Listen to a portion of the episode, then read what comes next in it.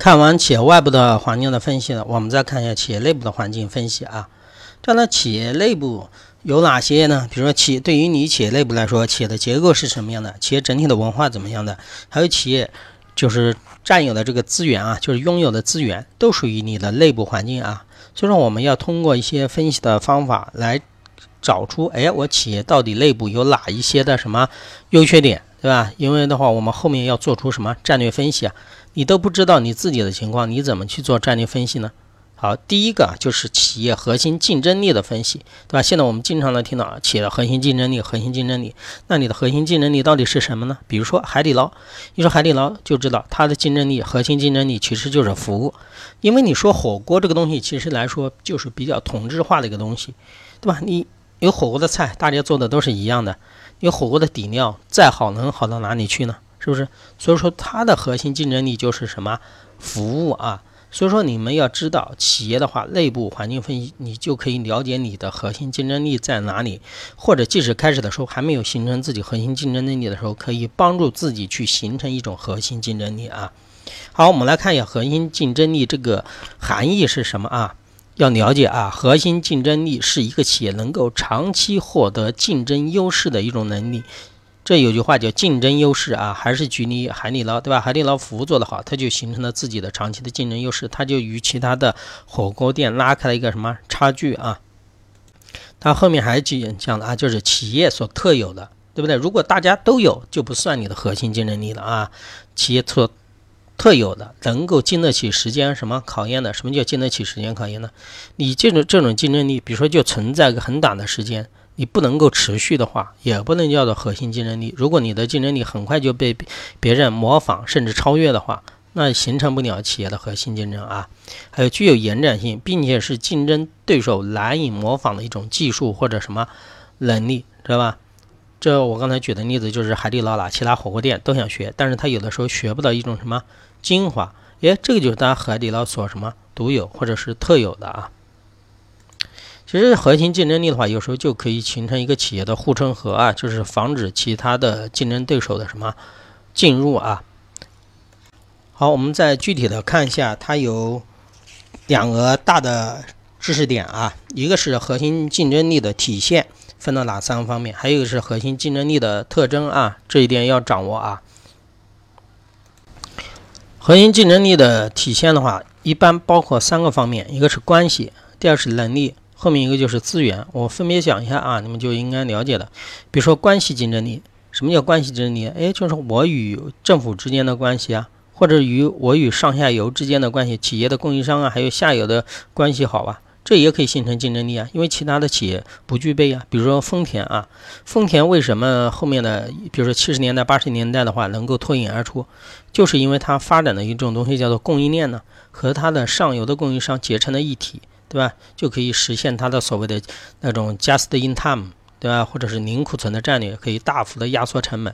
它就是把整个供应商一体化了，把它的下游也进行一个一体化了，因为形成了一个什么所谓的战略的联盟啊。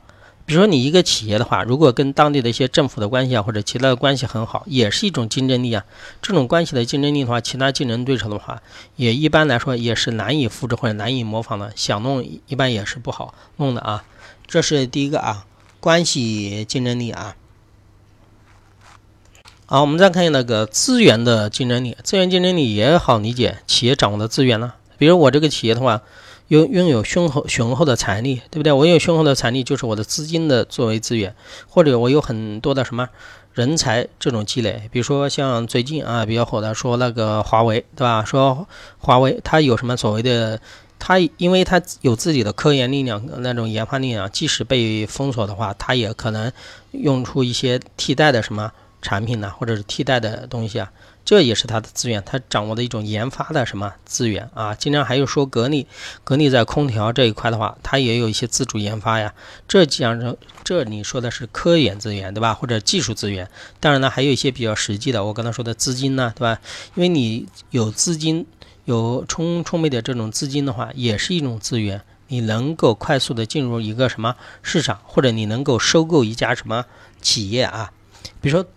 对于房地产商来说，它的资源竞争力就是他掌握的什么土地啊，因为土地这种资源属于比较有限的啊，特别在城市范围之内啊，采用的是那种拍卖的、招拍的什么制度哈。你也知道为什么呢？很多的房地产商喜欢拍土地，因为土地拍下来的又也可以形成它的一种什么竞争力啊，就是资源的竞争力。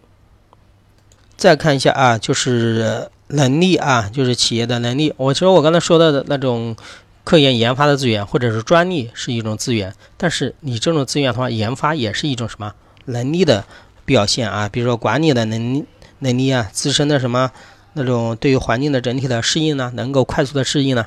比如说现在华为啊，华为的它有这种能力，是他们就是认为自己就是打不死的小强啊，他的意思就是要活下去，所以说他能在整个竞争当中的话，能够一直能够存活，就是它的一种本领啊。其实这在我们前面所说的企业整体的愿景啊、目标里面也说过啊。哎，企业的愿景、整体的目标是什么？比如说某企业，我刚刚说的，我这企业我就要活下去，我所有的东西都是为活下去做准备。特别是一个电信通讯行业，这种竞争压力又比较大，对吧？又需要掌握核心的一些技术。那我想活下去怎么办？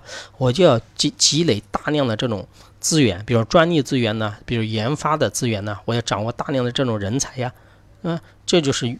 企业的愿景对于你这个东西作为一个指导啊，你们学习东西的话要能够融会贯通，学到后面的东西能够想到前面，而且很多东西的话，学习的话要能够联系到实际啊，这是核心竞争力的体现啊，三个关系、资源和能力，一定要记住啊，多选题的时候喜欢考啊。好，我们再看一下核心竞争力的特征啊。其实，当我把前面的核心竞争力的概念介绍的，还有核心竞争力的体现介绍以后，其实它具体有哪些特征的话，很容易的理解啊。第一个，比如说价值性，什么叫价值性？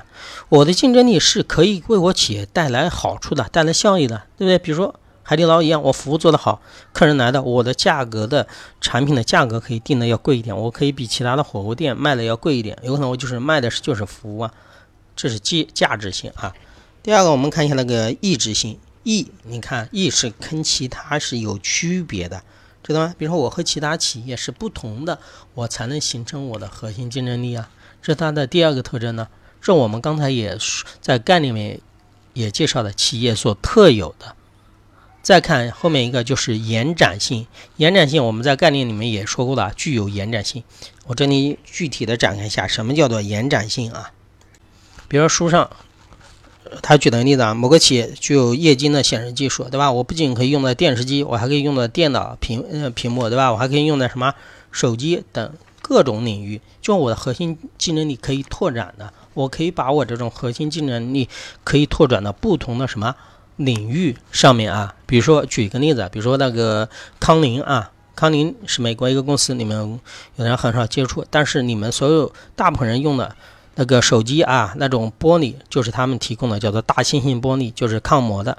它最早是做什么呢？它最早是做光纤的啊，就是做那个我们现在用的那光纤通讯的，它就是做玻璃这一块的。它，哎，看到整个市场的话，因为以前的手机的屏幕都是小屏的嘛，对吧？后来的话，随着整个苹果然后推出这种大的彩屏、触摸的屏以后，对于这块要求就。增加了，对于你这种玻璃的抗磨性、抗摔性要求就增加了，它就可以把它的这种对玻璃这一块的研发的力量可以进行一个什么拓展，就叫延展性啊。再看后面一个就是持久性，我们刚刚的概念里面有一个说过的啊，你的核心竞争力必须要能够保持一定的时间，如果你一定时间都保持不了的话，被别人随便就能够复制学去的话，这不是你的核心竞争力啊。啊，我们再看后面两个，其实不要把后面这两个放在一起看，一个是难以转移，一个是难以复制啊。因为你的核心竞争力如果很容易被转移了，那就很容易被别人学会了，那你还能叫核心竞争力吗？比如说海底捞的服务，其他的火锅店都能够快速的学会的话，它还能叫做核心竞争力吗？当然了，海底捞的话，它还具备一个优势，它现在去开的是网点连锁化，是吧？因为很多的火锅店，它只是在一个区域内形成的一种什么？那个就是说开了很多连锁店，他们又在全国范围之内啊。这其实我刚才说的这种连锁化经营也是海底捞的一个核心竞争力啊。